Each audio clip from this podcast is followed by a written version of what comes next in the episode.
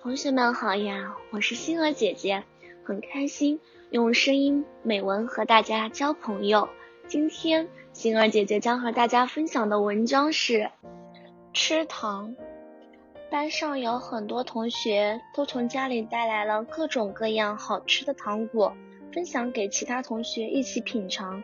我也从家里带了很多，有巧克力，有软糖，也有硬糖。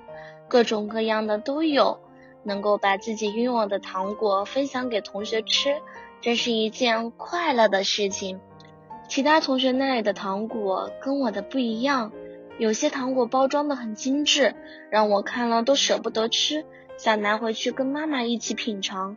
糖果不只是可以吃，还可以拿来玩游戏，也可以拿来当装饰品。现在的糖果真的是越来越诱人啊！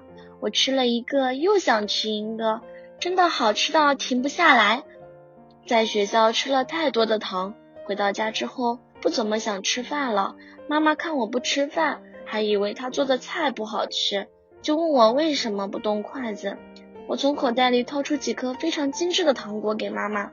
妈妈说吃太多糖会长蛀牙的，不吃饭会营养不良的，晚上还让我刷完牙再睡觉。调皮的我不想听话，睡到半夜的时候，牙就开始有点疼了，没去注意，还继续的跟同学一起玩糖果游戏。吃完的糖果会把包装纸收藏起来，当做纪念品留起来。一段时间之后，发现自己的牙齿开始有一些小小的黑色斑点了，感觉自己的牙齿不再那么好看了。